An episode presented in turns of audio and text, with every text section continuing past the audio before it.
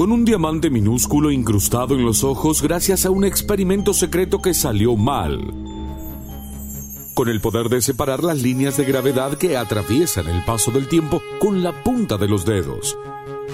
Con la habilidad de descomponer una luz blanca en los colores que solo surgen de los tomos de libros viejos ubicados en bibliotecas hambrientas.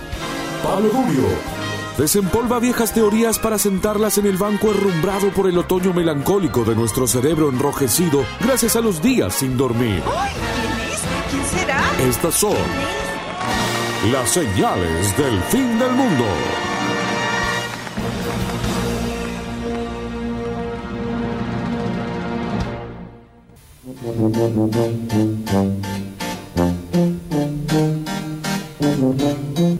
Tema del día es, eh, en estas señales del fin del mundo, la inmortalidad.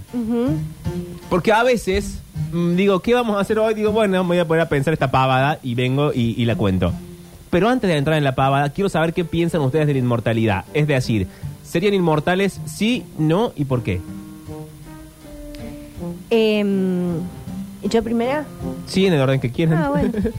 Em, a mí la idea de inmortalidad siempre me pareció mm, eh, más asociada a una cuestión simbólica que a una cuestión física. ok. Creo que tenemos mucho miedo a la muerte, todos, entonces a veces la idea de inmortalidad es como un poco no pensar en la posibilidad de, de, de que en un, en un- de, un día, de un momento para el otro dejes de existir, que es lo que más miedo nos da porque nunca sabemos qué, ni cuándo es el momento ni de qué manera. Entonces esa ansiedad que genera a lo mejor, si uno dice, bueno, si fue, si soy inmortal, me puedo eh, tirar de un edificio eh, bajo las vías del tren, lo que sea, y no me va a pasar. No me va a pasar nada, claro. Sin embargo, yo creo que mm, eh, la inmortalidad simbólica, que es esto que hace que lo que hizo, lo que dijo o lo que pensó o el aporte que hizo una persona al mundo.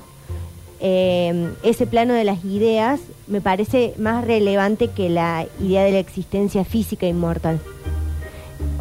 Si yo pudiese elegir ser inmortal de una u otra manera, siempre elegiría ser inmortal por eh, haber hecho algo trascendente, haber dicho, o independientemente que son ideas de un momento histórico, también a lo mejor después esas ideas se modifican. Sí.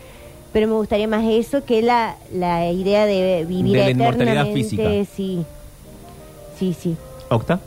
También, eh, como que eh, siento que le tengo más miedo. Yo, viste, hay mucha gente que dice le tengo mucho miedo a la muerte, mucho miedo a la muerte. Yo todavía no, no le tengo mucho miedo a la muerte. Obviamente sí, como cualquier persona.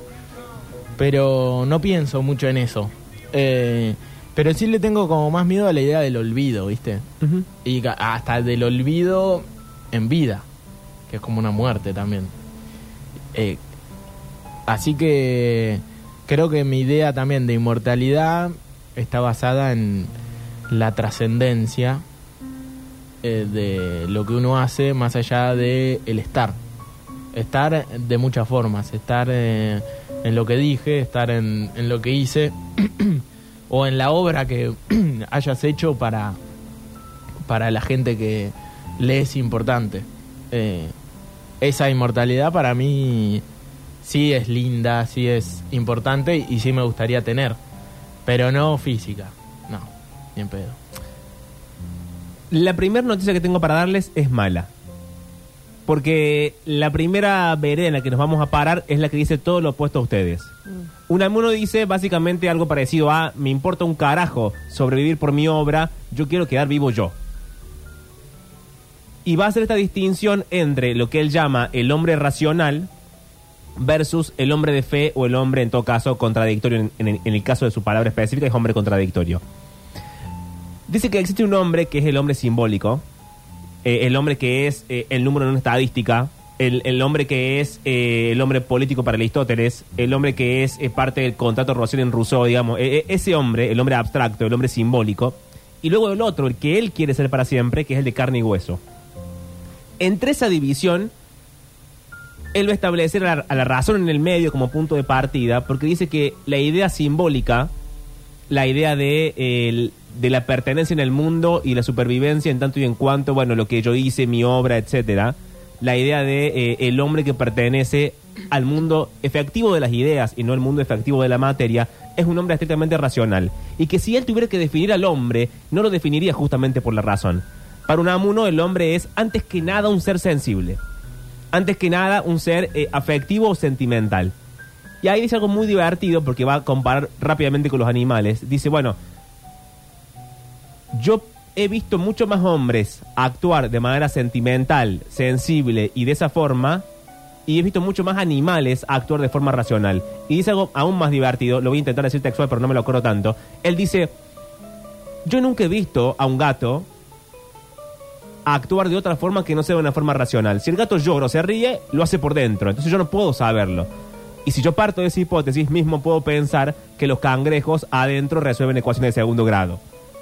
Entonces siempre el hombre va a ser para él sensibilidad y sentimientos antes que eh, la, la- la razón efectiva. Y acá introduce otra cosa, que es si el hombre es en una gran parte sentimientos, pero no puede abandonar la razón porque no podemos obrar sin, sin pensar o sin razonar al respecto, el hombre es en última instancia ni una cosa ni la otra, es un ser contradictorio, porque tiene adentro los sentimientos y tiene adentro también eh, la razón. Se va a pelear con, el- con, el- con la ideología de la época, que era como una especie de racionalismo total, en la que la única cosa útil eh, y valiosa era la lógica pura, donde no hay sentimientos, hay más bien ecuaciones. Estás hablando de Unamuno. Unamuno, sí. Dice que eh, lo que vale la pena en la vida son los sentimientos, esa idea contradictoria en todo caso, y que la lógica pura es, eh, palabras de él, ¿no? Mera abogacía. Que quien se rige por la, por la razón es nada más que un abogado, y en su forma de entender el mundo un abogado poco vale. O sea, la lógica sería la ley. La ley o el vericueto legal que vos podés hacer moviendo las palabras del lugar. Donde los sentimientos no importa porque el que gana, gana en términos de justicia, mm, digamos, de lenguaje, no en términos de justicia efectiva, ni poética, ni de ningún modo. Le voy a leer un textual, porque me parece muy divertido este textual, muy divertido en el sentido de muy interesante. Él dice que para él la inmortalidad es una, un- una necesidad vital. Él necesita vivir para siempre de carne y hueso. Y no va a, a resignar esa idea, ni va a modificarla, ni va a cambiar el contrato. Pero dice algo todavía más amplio. Dice, el universo visible, el que es hijo del instinto de conservación, me queda corto, me viene estrecho. Es como una jaula que me resulta chica y contra cuyos barrotes da en sus revuelos mi alma. Me falta el aire para respirar. Más y cada vez más quiero ser yo y sin dejar de serlo, quiero ser también todos los demás. Adentrarme en la totalidad de las cosas visibles e invisibles. Extenderme en lo ilimitado del espacio y prolongarme a lo inacabable del tiempo. De no serlo todo y por siempre, es como si no fuera nada. Y por menos que eso, yo prefiero no serlo. Quiero ser todo, ser todo yo y ser todos los demás. O todo o nada. Por supuesto que es una idea profundamente poética. Y, y me resulta intrigante a qué edad escribió eso. No sé la edad exactamente, pero sí puedo hacer la siguiente salvedad que me parece importante, que él no era filósofo. Lo que piensa lo piensa desde el mundo del arte. Eh, antes que nada era escritor. Entonces todo su, su razonamiento es mucho más poético. Claro, más ficción. más ficción que, eh, que real. Más allá de que él efectivamente quería ser, quería vivir para siempre y no en términos de, ay, lo va a sobrevivir su obra. No, mi obra me importa tres carajos, quiero sobrevivirme yo. Eh, Pero sobrevivió bastante su obra. sí, y él se murió. Eh, dice, picardía, Qué picardía, la verdad. Qué paradoja. Pero sobre eso dice lo siguiente. Dice, a mí, yo prefiero no someterme a la razón. Dice el que lo viril, no sé por qué usa esa palabra, tienen que tener otro significado que yo a mí me, se me escapa. Pero dice que lo viril, lo que se usa, lo que haría un cualquier hombre de verdad, sería aceptar solamente lo posible. Pero él lo que quiere es lo imposible. Para hacer el primer, la primera pausa, para yo, para yo tomar aire y contarles la otra teoría, vamos a seguir, esto es simple y tribunero. Es, ca- es más, es Qué tan, tipo demagógico que es Pablo Duque. es tan simple y tribunero que casi que es periodismo deportivo. Pero lo que vamos a hacer es eh, seguir a Dolina en el show de Alejandro Molina, que fue una especie de falso documental sobre un show de un supuesto Alejandro Molina, que no era otra cosa que Dolina, dirigido por Campanella en Canal Encuentro. De hecho, en la página de Canal Encuentro están todos los capítulos. Hay muy uno bueno, está muy sobre la inmortalidad. Y lo que vamos a escuchar es un fragmentito muy cortito, una historia que él le cuenta como Alejandro Molina a Freud que está interpretado por Gabriel Rolón. Y dice así. Los Mentra eran un pueblo de la península malaya. Estos señores aseguraban que antiguamente los hombres no se morían, sino que adelgazaban cuando la luna empezaba a menguar y luego engordaban a medida que la luna empezaba a llenarse nuevamente. Claro, había un problema. Esto producía un descontrol de la población. Cuando no hay muerte empieza el amontonamiento. Entonces, eh, el hijo del rey Mentra fue a ver a su padre y le dijo, papá, estamos ante un problema maltusiano. Somos demasiados, nadie se muere, debemos hacer algo.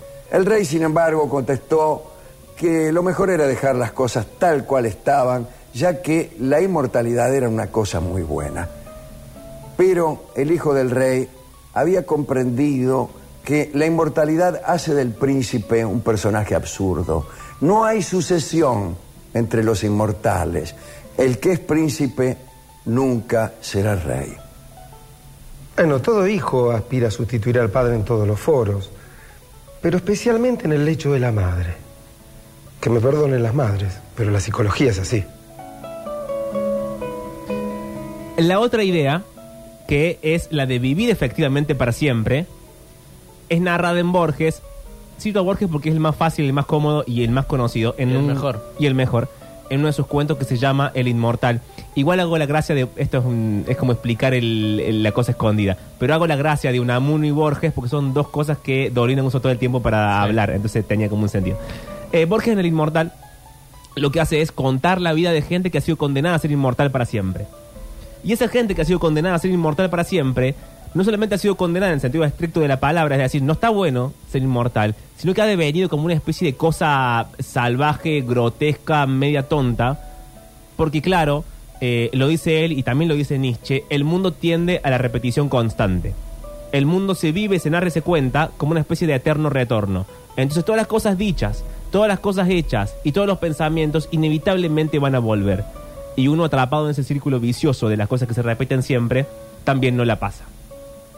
Lo gracioso es que ese cuento arranca con una cita de Francis Bacon que eh, recuerda a, Salomón que había afirmado que no hay nada nuevo en la tierra, por lo que todo conocimiento, escuchen esto que es muy, muy, muy sexy es la palabra, por lo que todo conocimiento no es más que un recuerdo y toda novedad no es más que un olvido.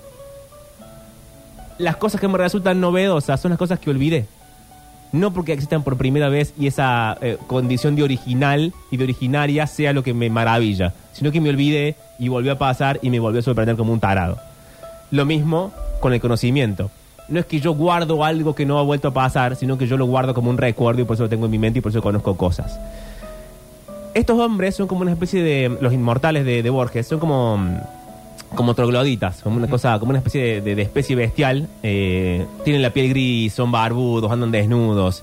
eh, y han, han reducido la ciudad a una especie de ruina. Sí, son desagradables. Son desagradables. Es como una especie de, de- de parodia eh, o reverso de lo que alguna vez fueron los templos de los dioses.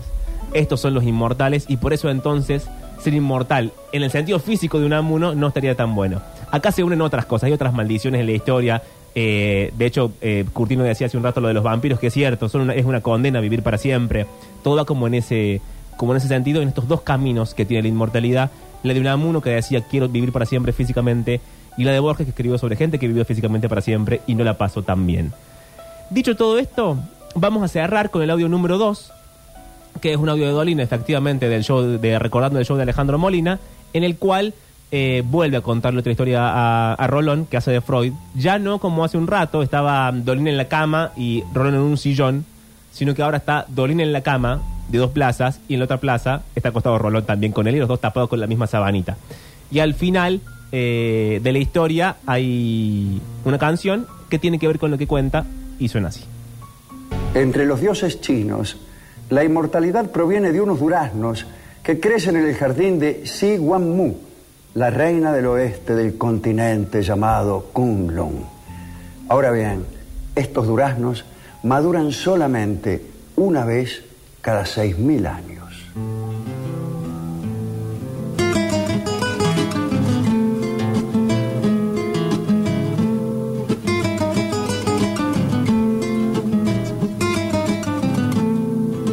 Al caminar del tobiano, dique a la cabezada, malucosa y bien cuidada, que cadena de italiano.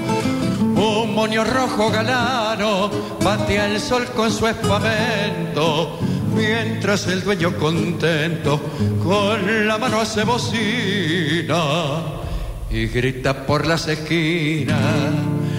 Durano a 40 el ciento.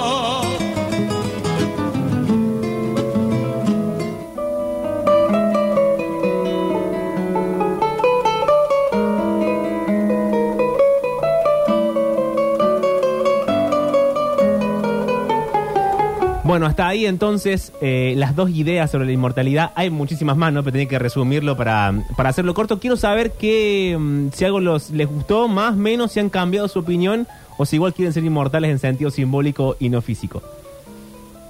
No, yo me voy a, me voy a quedar con mi idea. ok, ok. Eh, pero sí, siempre pienso que, me, que, que sí tengo una idea de una vida longeva. ¿Te gustaría vivir mucho, muchos Sí. años? Ok.